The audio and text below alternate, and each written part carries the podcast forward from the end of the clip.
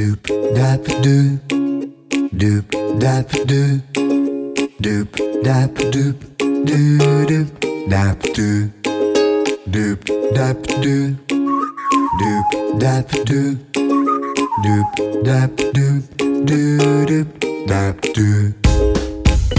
大家好，欢迎您收听高年级不打烊。这几天天气的预报是一个高温炎热的天气。你退休了吗？还是正在退休的路上？你有没有梦想过，在退休后啊，醒来的早上可以从你的卧室的窗户啊往外望出去，可以在绿树跟花香，还有这个鸟鸣中哦，看到湛蓝的大海跟远方的绿岛吗？告诉你一个好地方，跟这个地方的女主人。如果你喜欢旅游，尤其特别热好好山好水悠闲的台东，那一定听过这家三十里未来海景民宿。它的经营者呢，就是我们今天访谈的来宾，他是五年六班的高婉婷薛里。他本身呢，并不是饭店背景出身哦。退休前，他所从事的是十分高压的呃财务管理工作，像很多自给自足的 OL 一样，薛里喜欢借由旅游呢到处逛逛、看看、放松跟充电。他在住过很多饭店跟民宿后呢，在他的心中呢升起一个说：“嗯，我一天有一天要开一家属于自己民宿的梦想。”在二零一六年啊，薛里的梦呢终于实现了。去过的网友都是这么说：这家民宿呢，海景无敌，空间规划完美，老板娘人啊超好的，服务亲切，轻松到不行呢。更重要的是，这个民宿啊，在二零一九年的时候，获得这个住宿评价网站 TripAdvisor 呢，台湾最佳民宿的全台第六名的好成绩。三十里蔚蓝海景民宿呢，它经营到今年啊，已经到了第六个年头了。薛里当初呢，他说是为了调养身体选择退休，但是退休后呢，反而选择一个投入度更高、参与度更高的民宿经营的工作，好像也不一定更轻松。但是为什么支持他做这件事呢？退休后移民台东是很多人的梦想，尤其是做一个民宿的主人。这个梦想到底有多艰难或多好玩呢？那我们一起来听听薛里的故事。欢迎薛里，薛里好，Simon 好，哎，大家好，你好。就像刚才讲，听你的声音，真的很难想象你是五年六班呢。是啊，是娃娃音吗？是不是因为在台东这样这个好山好水放松之后，是可以整个人就这个回春，竟然变年轻了呢？好像有这样子哦，所以欢迎大家来台东，因为真的很舒服的环境。嗯嗯，那也跟呃各位听众朋友呃报告一下，就是我们今天呢，其实因为嗯薛丽非常的繁忙，我们没有办法面对面的这个沟通。那我们今天是第一次在我们高年级不打烊的节目当中呢，用远距的方法来访谈他。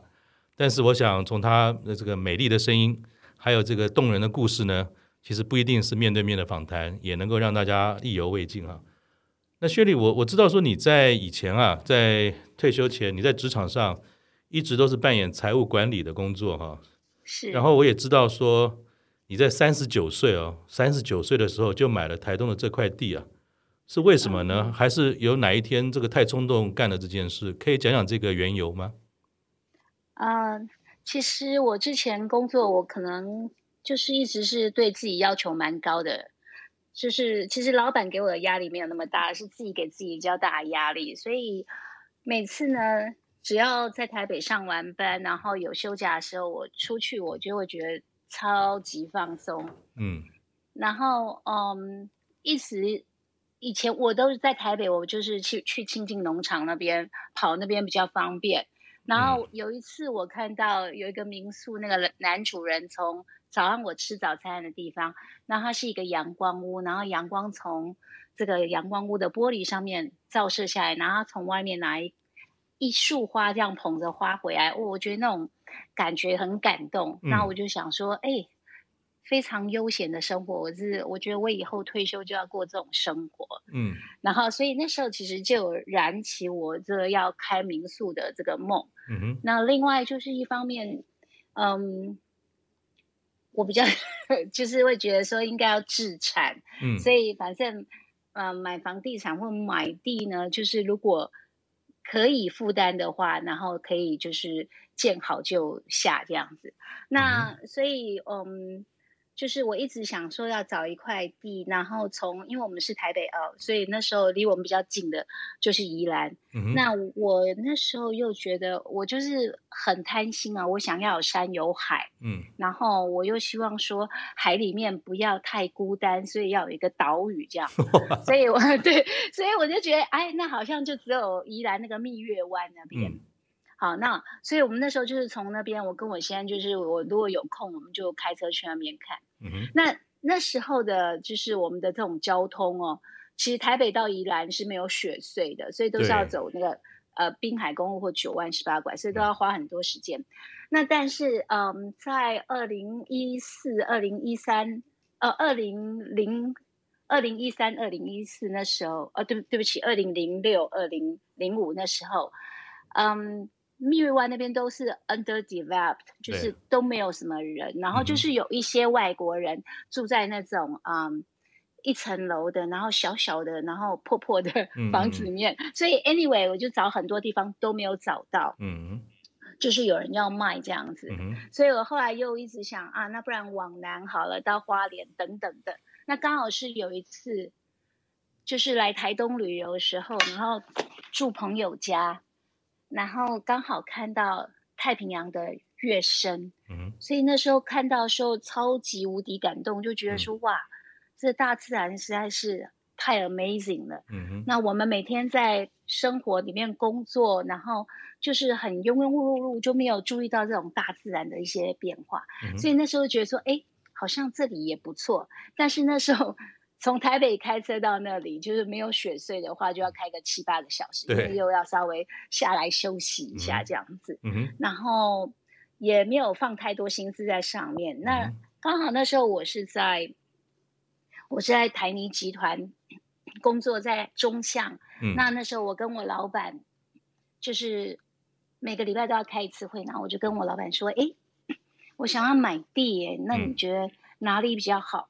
那我老板就说：“诶，他年轻的时候，就是常常去台东那边爬山，就大武山，然后就在他觉得台东是一个非常原始自然，没有任何化妆过的，嗯 嗯的一个地方，所以他就觉得说：诶，Shirley，你可以去那里啊，啊，所以后来再一次的旅游，我们就刚好。”台东最有名的就是海岸线，就是东河包子。对，那他那边都有一个这个呃，real estate 他们的一个这个广告，就是说有在买卖土地这样子。那我就打电话去给他说：“哎、欸，我们想要看地。”那我老公说：“嗯、你干嘛看呢、啊？”我说：“看看又不会怎样，嗯、又不一定要买这样。嗯”那反正我每次都这样讲。嗯，然后半红半骗喽。对对对对对，不然他会非常 uncomfortable，就觉得哇塞，你要拉那个战线拉到台东去这样。对啊，对啊。然后后来他就说：“哎，好，高高姐，我来帮你整理一下。”然后他就是带我看，从都兰这边往北看到成功这样，嗯、大概呃看了二十几块地。那我到这一块，我现在的这一块地是我第一块看的地。嗯，嗯哼。那刚好它上面有一个大水塔，然后我就爬到水塔上面去，我就说。哇，可以看到绿岛哎！对，然后那个 agent 就觉得说，这个我们在台东海岸线每个地方都可以看到绿岛，有什么好稀奇的？可是对我们台北人来讲，就觉得哇，好棒哦！然后所以那时候又往北看了之后，我觉得哎，这块地好像跟我们特别有缘，所以我就把它买下来。然后那时候是二零二零零六年，嗯那我就想说，好，反正因为那时候就是地价也。也很便宜啊！对，现在可不得了了。哦、呃，现在是当然没有比台北涨得多了，还是比例来讲还是比台北少很多。不过就是还还还还可以，对我们来讲、嗯、这样。所以那时候就买了这块地，这样。可是、嗯、可是当时买也没有想到说你会相当早就退休，然后当民宿的主人。当时你买就要开民宿吗？还是说其实只是喜欢这个地方，然后老公也没意见，就做了这件事了？嗯，其实那时候买是觉得说就先买着吧。那盖房子，不管是要做民宿或者是要自住，因为可能人一辈子大概只盖自己只盖一栋房子给自己住，我觉得啦，因为房子是一个百年大计啊，嗯，就是它它盖好好的建筑物，你可能可以 last for 一百年等等的，所以所以嗯，我就想说，好，反正呢，我要做的事情就是在台北努力赚钱，嗯，然后要存钱来买呃来盖房子这样，嗯、所以就是反正。那时候钱很，就是反正那地很便宜，嗯、就放着丢着在那边这样子，嗯、所以那时候就是专心工作赚钱，嗯、然后也没有说要想到什么事情这样子，想要在那边做什么这样。嗯，那那待会我们再回来谈谈这个民宿整个的过程哈。嗯、呃，我们回到当时的时空，因为我知道你一直都在财务的这个工作上面非常的优秀，也非常的拼命哈。那后来是不是在某个机缘下，其实？在身体上也好，或者说在职业发展上也好，你有了不同的看法嘛？然后那个也慢慢的带动你，有点想说，哎，我我们是不是有机会到台东做点不一样的事？那个时候的情景是是什么诱发了你做这个更强烈的思考？嗯，因为其实我觉得我从小到大都是健康宝宝，嗯，然后嗯，但是到二零零五年的时候，就是我那时候。可能压力比较大，然后所以就、嗯、就是突然就是就是一个 immune 的问题，就是免疫系统的问题。嗯嗯嗯、但是那时候病发的时候，我就知道就是发高烧、肚子痛，嗯，而且就痛到就是完全。完全没有办法，就只好送急诊这样。Wow. 那送送急诊就是每次都是呃打打那个呃 antibiotic 这个嗯，嗯，嗯，然后就是打个七天十天类似这样。嗯然后都找不到找不到原因，因为我们家也没有这样子的这种问题。对对对。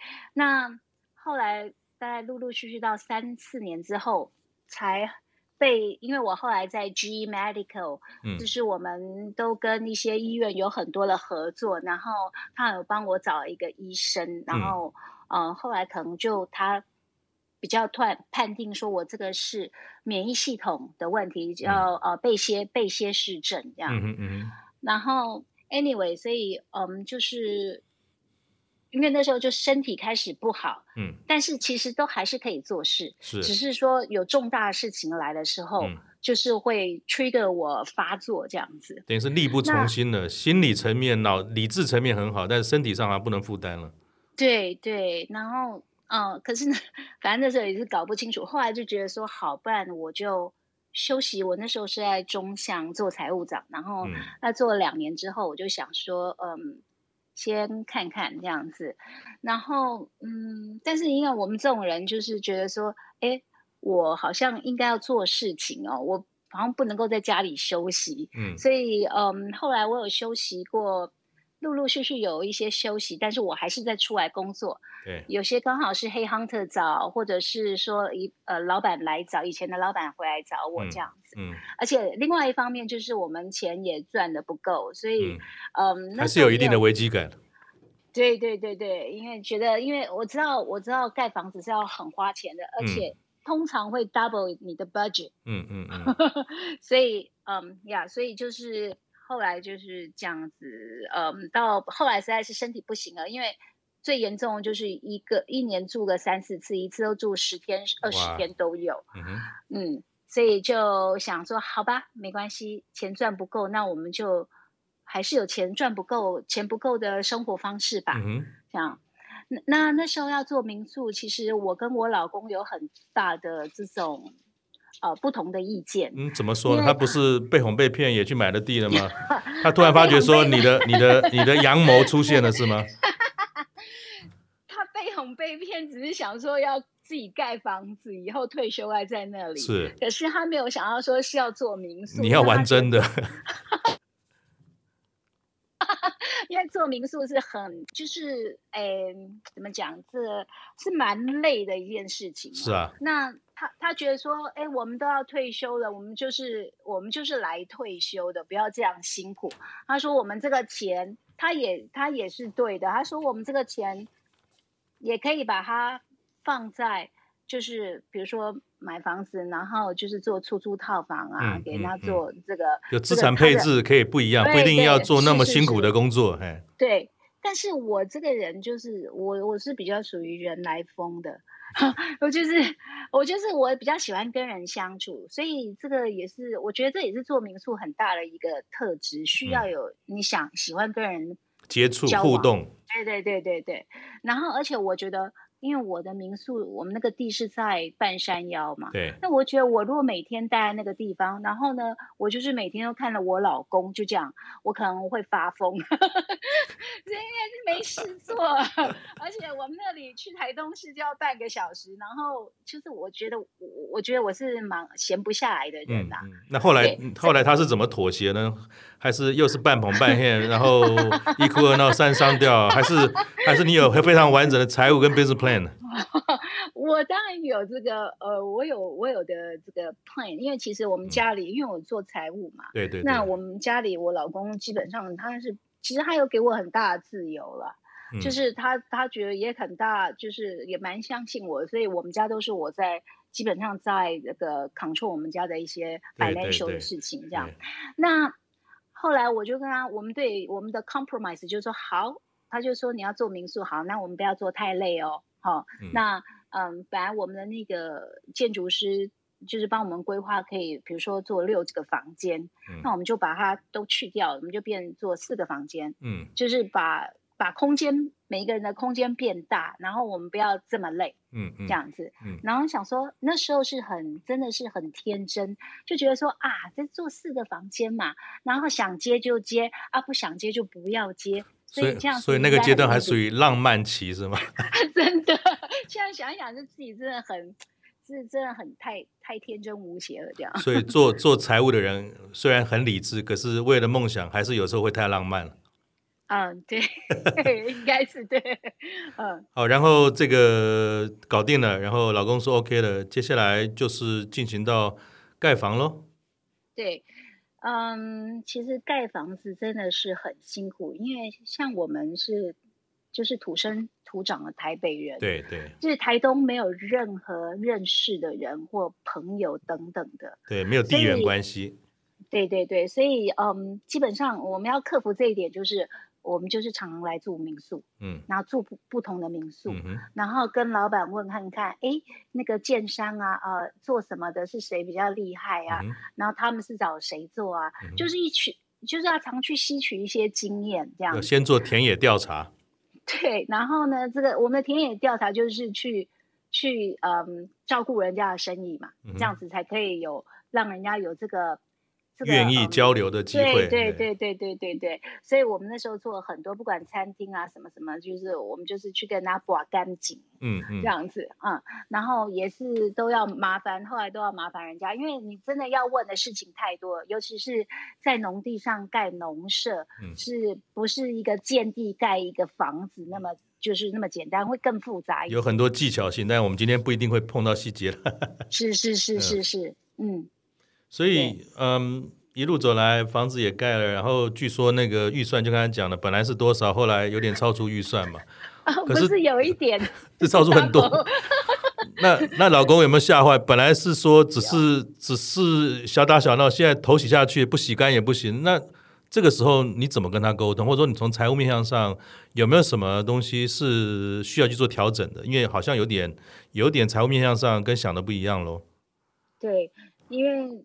因为我们自己也没有盖过房子吧，我想，然后跟人家问的也都是一些可能五年前、六年前，然后所以这个实际的这个嗯支出跟这个预算实在是差太多了。嗯、那其实嗯就是，反正那时候因为反正利率也低嘛，我说没关系，我们跟银行借钱就好了。嗯、我说没关系，我们一定可以做好的这样子。哦。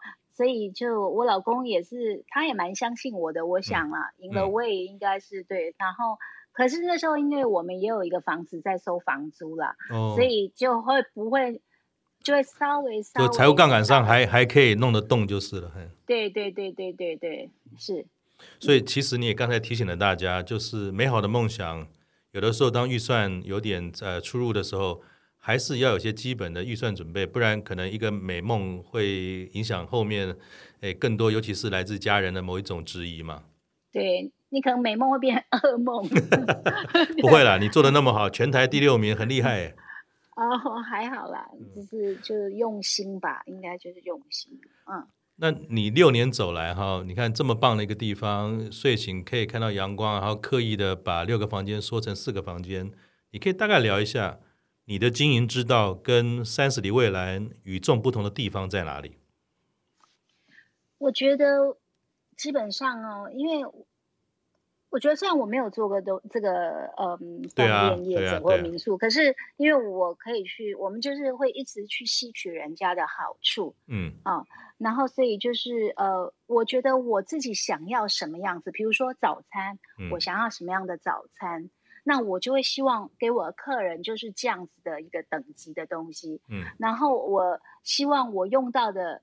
嗯，沐浴乳是什么样子的，那我就会希望给我的客人就就是什么样，所以所有的东西就是把最好的给客人。嗯哼。然后像我们自己的房间，我们就盖在一楼。嗯。可是最好的 view 一定都是给客人，就是在二楼这样子。嗯哼。嗯，所以我觉得就是你怀着就是你希望给人家最好的，别人也是可以感受到的。嗯。然后就是用很，我觉得是还蛮用心的啦。嗯。因为像刚开始的时候我。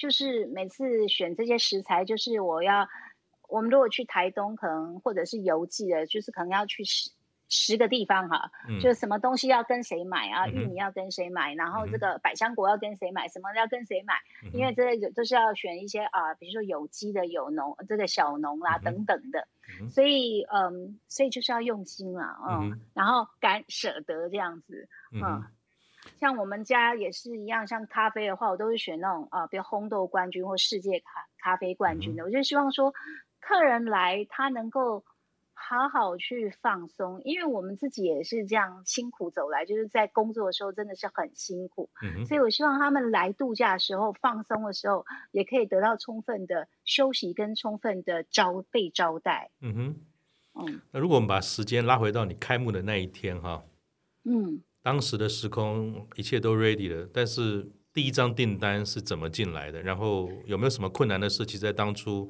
你花了很多时间要克服它。嗯，其实那时候真的，嗯，真的不知道客人在哪里。但是，again，就是因为我那时候在台东的时候，我好多朋友都会来找我，那我就会去帮他们看哪一个房、哪一个民宿很不错。嗯。就是我自己的房子还没有盖好的时候，他们就会先来玩嘛。嗯、那我就会去找呃好的民宿，然后跟这些民宿也蛮好的，所以刚开始的客人几乎都是他们 pass 过来的。然后慢慢慢慢，然后我们才有这个呃我们的名声才会好起来。然后有些客人还是看到我们的名字。才来的就是招牌，刚好看到招牌，嗯、觉得这哇，这名字好美，然后就上来的。嗯、这是我们第一个客人，然后他一来，本来要住第一一天，然后就变住三个晚上这样子。嗯嗯。那三十里蔚蓝这个名字啊，是怎么来的？我记得好像有一个原因，对吗？嗯，其实那个是因为我在台北的时候。我觉得我应该在工作的时候也一直慢慢在做一些准备，比如说我们朋友都有一些聚会，那常常会有一些 cookie party，嗯，那啊我们在那边就是嗯就是 women's talk，嗯，然后然后嗯我们就会聊，然后我就说哎大家来 brainstorming 好不好？来讲一个名字这样。嗯，后来我有一个朋友很很美丽的朋友，然后他就跟我说哎。那个他他觉得，诶，他有一天突然想到这个名字还不错，这样，然后我就说，诶，好哦，听起来也很棒，这样，嗯、所以我们就在，因为我从房子还没有盖的时候就开始在经营我的粉丝专业嘛，嗯嗯、然后后来我们就在票选，嗯、票选这个有我们好几个名字，然后在脸书上给我的朋友票选，嗯、那三十里蔚蓝这个名字就是压倒性的胜利，这样，嗯，那当然。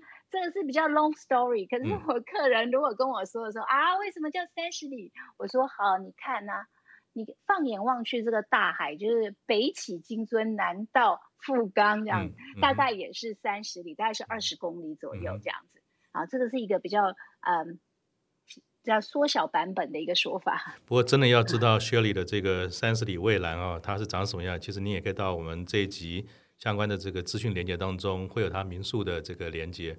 我想你真能够看到，不只是三十，我可能是有三五十公里以上，尤其是大好天，像这几天的话，那个蔚蓝的天空，然后看着这个绿岛，我觉得真的是在都市中所有的这些有的没有的，可能到那边就放轻松了。尤其是呃，你把你自己最好的东西都跟你的这个呃住宿的客人分享啊，是很不容易的。但是要把自己的东西做到最好，而且要花好多地方去做采买等等，这应该要花很多的功夫吧？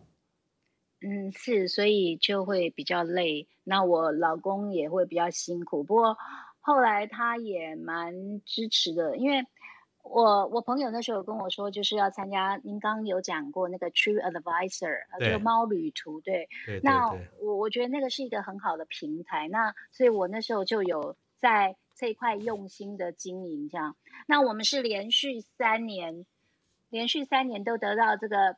就是呃、uh,，Travelers Choice，嗯哼，就是最好的，就是嗯，就是最好的这个呃的选择这样子。嗯、那其实这个的这个它的评分方式是用客人来评我们民宿，嗯哼。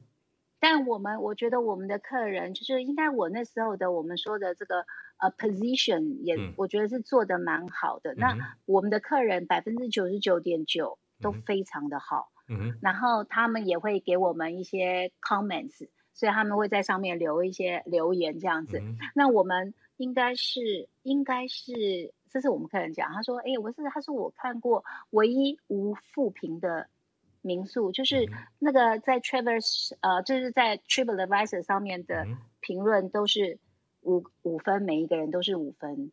嗯，嗯，对，所以我我觉得是还蛮开心的。可是因为就是因为我们有小小的成绩，然后我老公就会更支持。”我的做法这样子，不然他本来就觉得说，哎呦，不用这样子啊什么的，这样我们是退休了。嗯、但是我觉得一个人的个性就是不会变的。嗯哼，其实我就希望说，哎，好的话，我们就是我们就是要努力呀、啊，我们就是要做我们要做的啊，然后就是要做最好的啊，这样子。嗯，所以其实。呃，尤其是夫妻一起退休做一样的事哈，在在我们这个过去这十几位人物的访谈当中，其实很难得有夫妻哈在退休后可以或者愿意一起做这件事。那像你的案例，应该是说你有一个梦想，先生本来有点质疑，但是后来他还是一起参与了。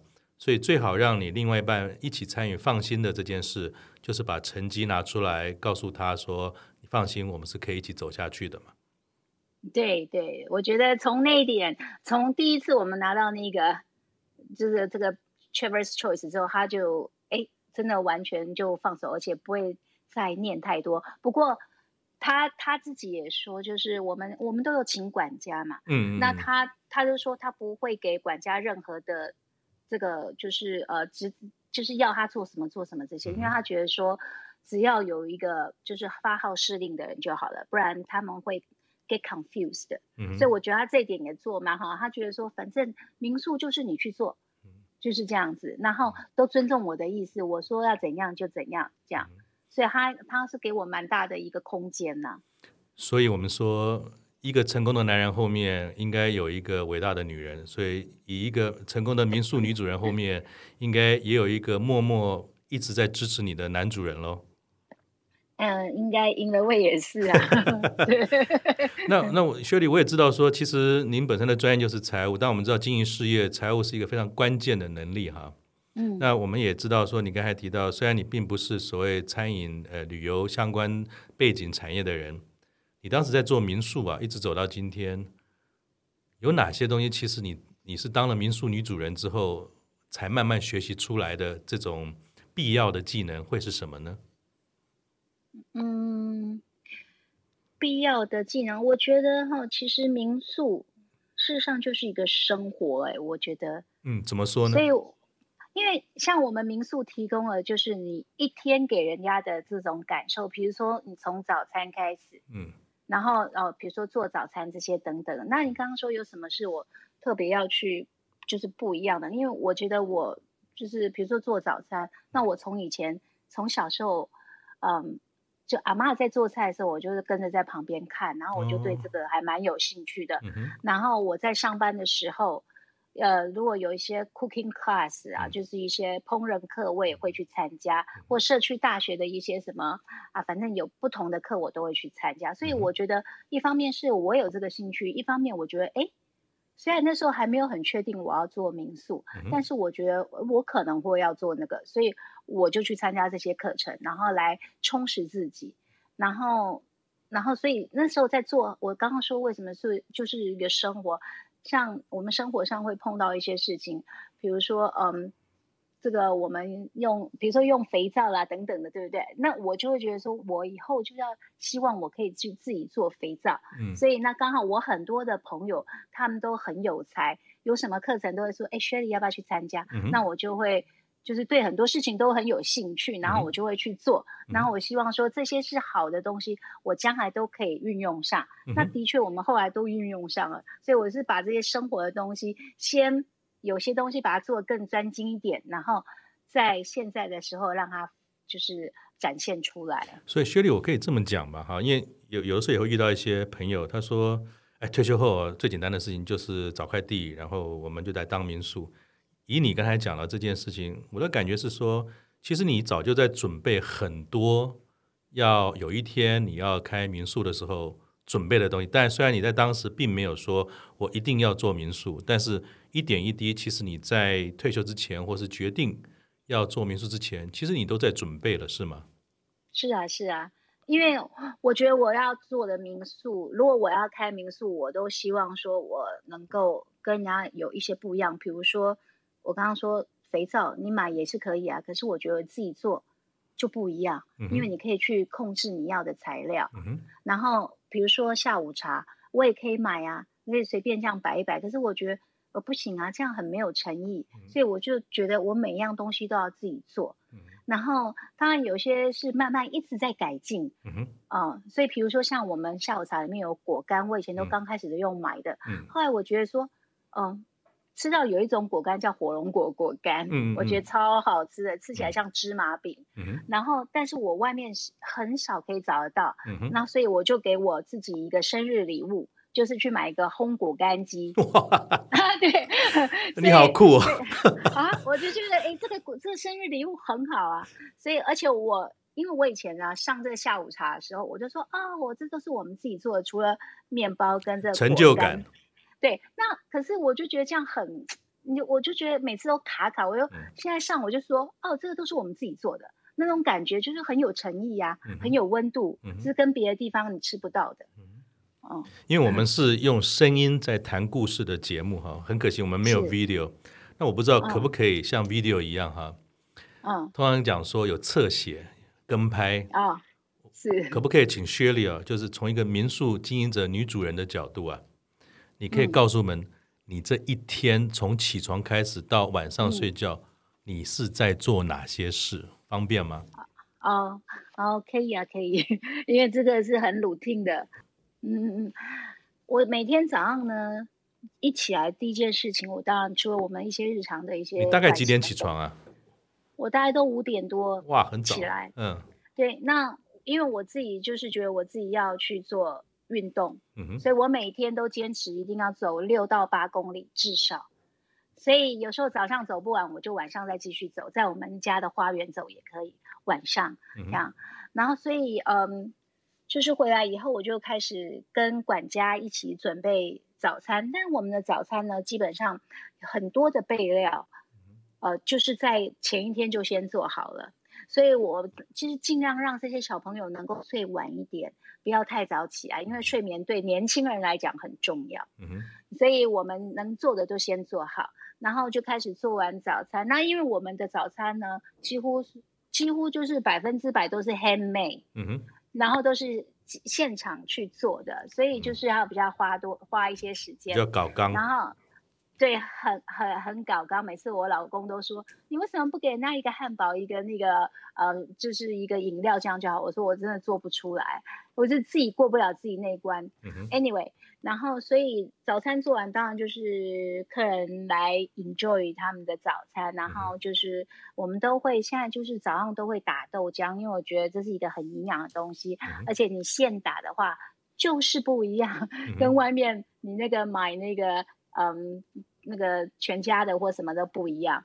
然后所以嗯就是也会先冲煮咖啡，就现现手冲咖啡给客人喝等等。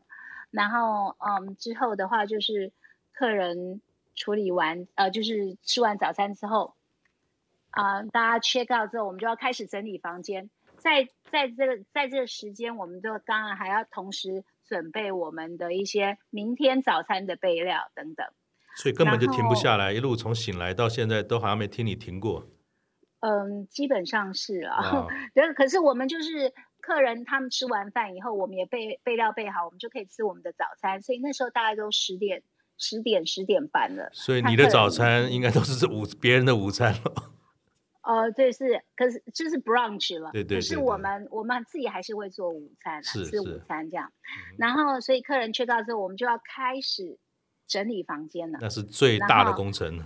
啊、呃，那是最讨厌的、最最累的。我以前还没有请管家的话，那嗯，或者只有一个管家的时候，我也就是要跟着去清房间，然后就是扫厕所啊什么等等。我觉得是真的蛮辛苦，所以我爸爸都。蛮心疼我的，他说，你在台北好好的，干嘛要跑到台东去？然后每天就在那边清厕所，他是很舍不得啦。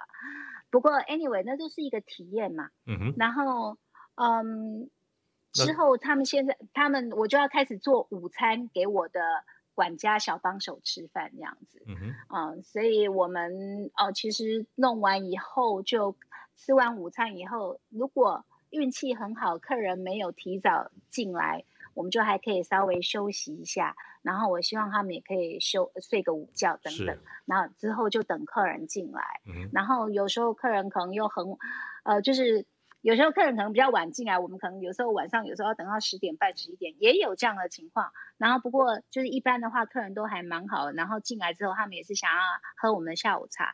所以我们就，嗯，大概四点、四点、四点十五分就 serve 下午茶，然后那客人也是会很 enjoy 这段时间，因为就是看着海啊，然后跟我们聊一聊啊，然后嗯，就是很舒服的一段时间，然后之后就嗯继续再做晚餐，就是忙完这个就在做晚餐这样子，啊，就是基本上就是一天就是这样。不过这我觉得对我们最大的犒赏就是晚上。天气好的话，我们就去楼上看星星、看流星。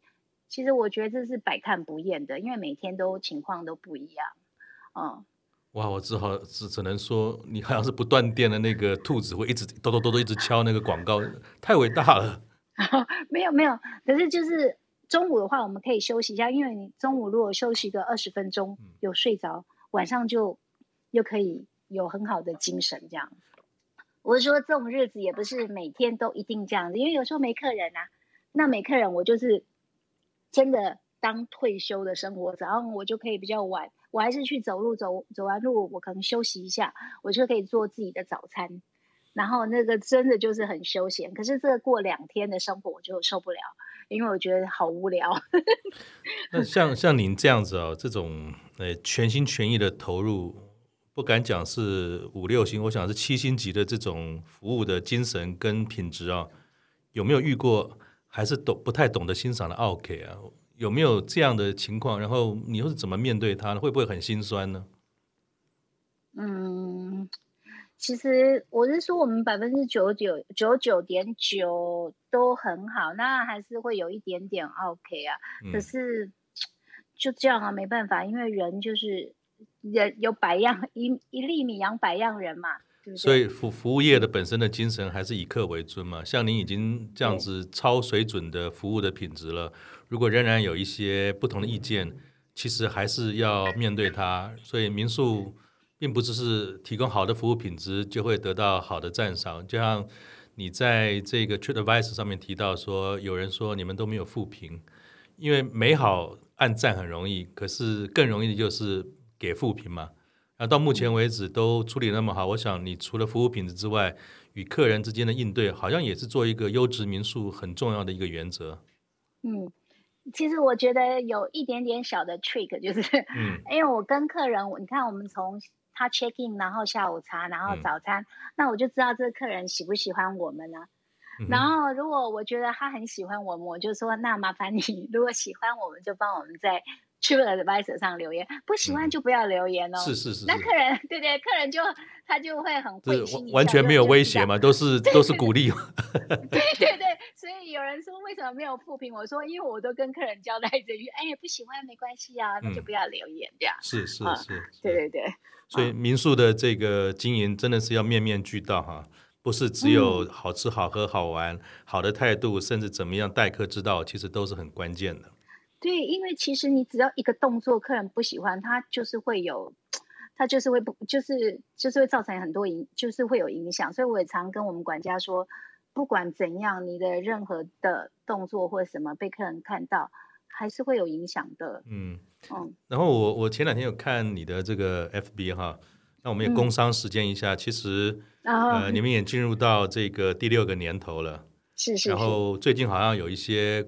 呃，我们讲说周年庆嘛之类这样的一种好康吗？你要不要也跟我们的听众，如果他们对三十里未来也想去放轻松一下，是是是，有没有什么样哎这种好的讯息告诉大家吗？是是是，嗯、呃，我们是五月份入住的话，我们就是可以参加我们的抽奖，然后就是可以如果抽到的话是那个住一晚，然后第二晚 free 这样，然后哦对，所以嗯，因为。刚开始的时候是第一个是周年庆的关系，第二个月第二个是因为五月份一直都是传统的比较 low season 这样子，嗯嗯，然后所以也趁机然后刺激一下大家的一个那个。不过我们最近最近就是后来嗯，就是这个 booking 的情况又很好了，嗯，所以对，如果要来的话，就是有些还没有什么，因为我们房间实在太少了，是是是，就四个房间，嗯。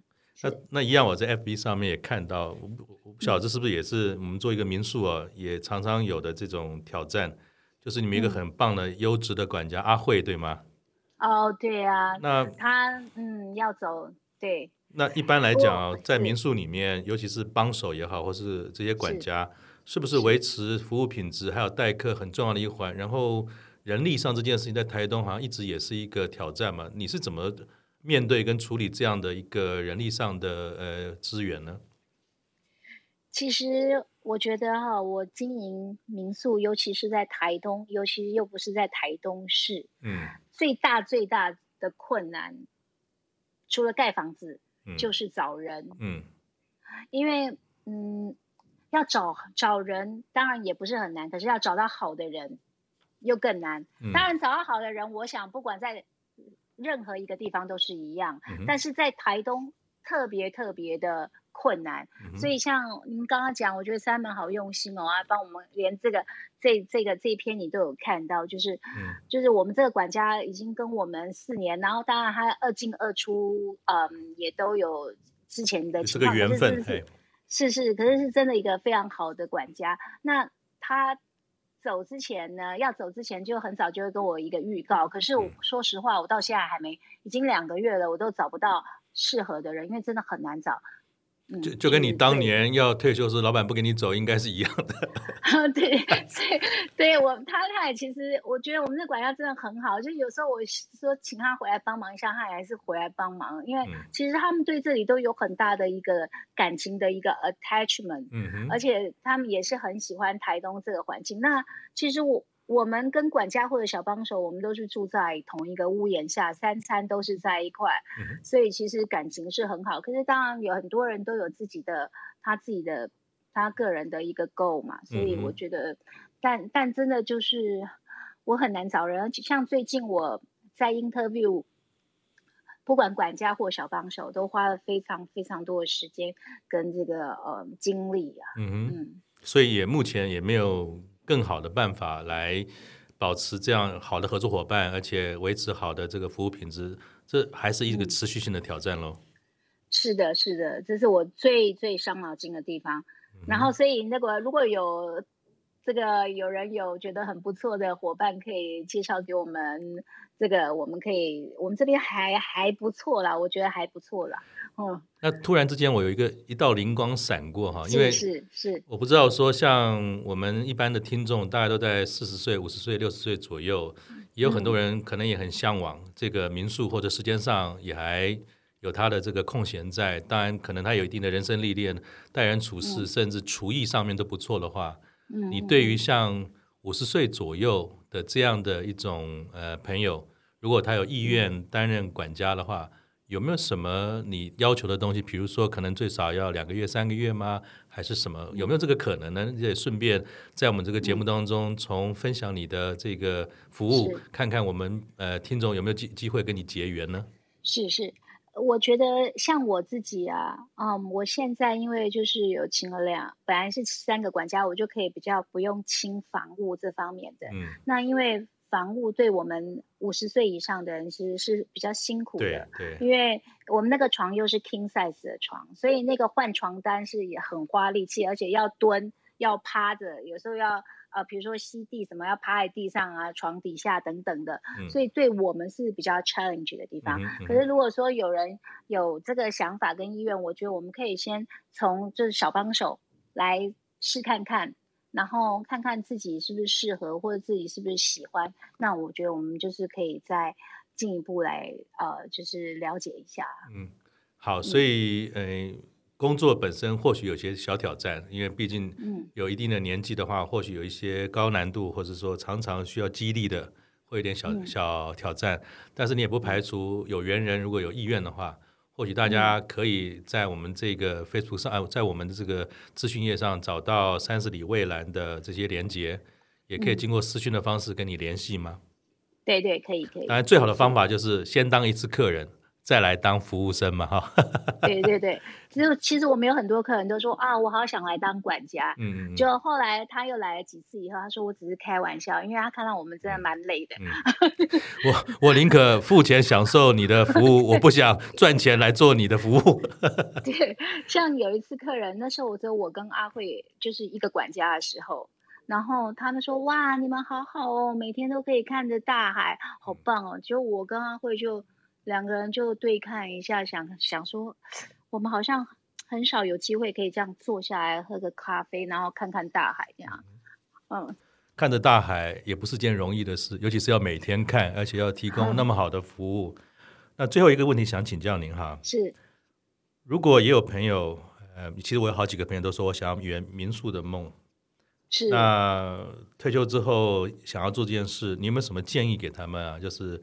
有哪些面向要想一想？嗯、呃，你有这么多丰富的经验，呃，家里人的这种支持，小帮手的这种困难等等，你们什么建议跟提醒给他们？当他们决定做这件事之前呢，有哪些面向他们最好要想清楚？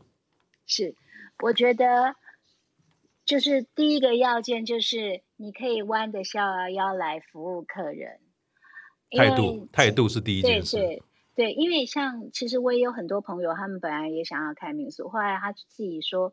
我完全没有服务的热忱，所以他，所以他就自己打消这个念头。所以我觉得这个态度很重要。嗯、然后你是不是就是能够对任何的客人都可以哦，就是很亲切的去跟他交谈。嗯哼，啊，像这个是是第一点，心理上面要做一些调整。嗯哼，然后第二个就是因为开了民宿，可能你要心理准备，就是不见得会赚钱。OK，哦，所以对于财务的准备，或是有一条底线，其实自己要清楚的。对你，你可能要像我们刚开始讲，就是你可能自己要有一个，就是一个另外一部分有一个 stable income，或者说一个持续、嗯、持续性的一个收入。嗯、那这边的话，你只是生活，嗯、就是就是就是不赚钱不赔钱就好了，或者是说打平这样子。嗯、你要保持就是赔钱或打平的心态。嗯哼，啊，然后第三个就是。如果你真的要做民宿的话，那就做大一点。因为如果要赚钱的话，如果要赚钱的话，民宿大概要八到九间。哦，嗯，哎，你如果像我们这种四间的话，基本上真的就是过生活。哦，所以等于是住房的周转率，同样的坪效，是不是可以创造更高的收入？其实要想清楚的。嗯，然后尤其你如果是比如说在台东好了，因为台东毕竟离。就是我们台湾最多人口的地方很远，嗯，很多人去过香港，很多人去过日本，啊、呃，一个一年可能跑好几趟，可是他们从小到大都没来过台东，嗯、所以我们的这个 market 的这个本来这个 market 的 pie 我们就比较，就是我们可以就是就是比较小啦，嗯、因为他们对他们来讲太远了，嗯，所以像大家都好像觉得说我们家住房率很高。嗯，我都说，我如果开在宜兰，我如果开在花莲，我可能是百分之九十九十五。但是我开在台东，是，所以我住房率不是那么好。其实，嗯，哼嗯，然然后好的住房率呢，就是可能都是在连续假日一定是客满，嗯哼，因为这时候大家比较有比较三天以上的时间才会来台东这个比较远的地方，嗯哼，但是你就是你的好跟坏是差很多的，就是你有时候可能都没半个人，嗯，然后就是没人，你出去外面也是没人，嗯，但有时候就是那个连续假日就会塞车，嗯哼，对，嗯。所以其实这些东西的源头，一个是态度，第二个还是回到了理性面。你有没有准备好一些财务的规划？嗯、你知不知道你的底线在哪里？更重要的是说，嗯、你到底是要赚钱，赚钱有赚钱的做法，过日子有过日子的做法。嗯、呃，不要只有一股冲动，买了快递就去了。嗯、要把刚才薛莉提醒我们这几件事情放在心上。嗯，或者是他不要太累的话，他可能是半退休，可能会考虑做 long stay。嗯哼，嗯，因为我觉得我可能六十岁或者是。可能六十岁以后，而且因为太难找人了，嗯、我可能就是以后就是做 long stay 的。嗯、所以其实您心中也会随着您自己本身的阶段，第一次的退休跟第二次如果当民宿女主人的退休，其实你有一些想法，也在做后面的打算喽。是是是。哇，薛莉，你永远是想到下一步，永远是很早就布局。三十九岁就买地，你可能现在已经在想六十五岁你要做 long stay 主人的这个做法了，很厉害耶。没 有没有，就是都都偶尔还是要想嘛，因为还是会遇到一些困难嘛。嗯，对。雪莉，谢谢你，很羡慕你可以每天看到海，我们应该很快要再去那边玩一玩了。好啊好，好，谢谢你，谢谢，谢谢，好，拜拜。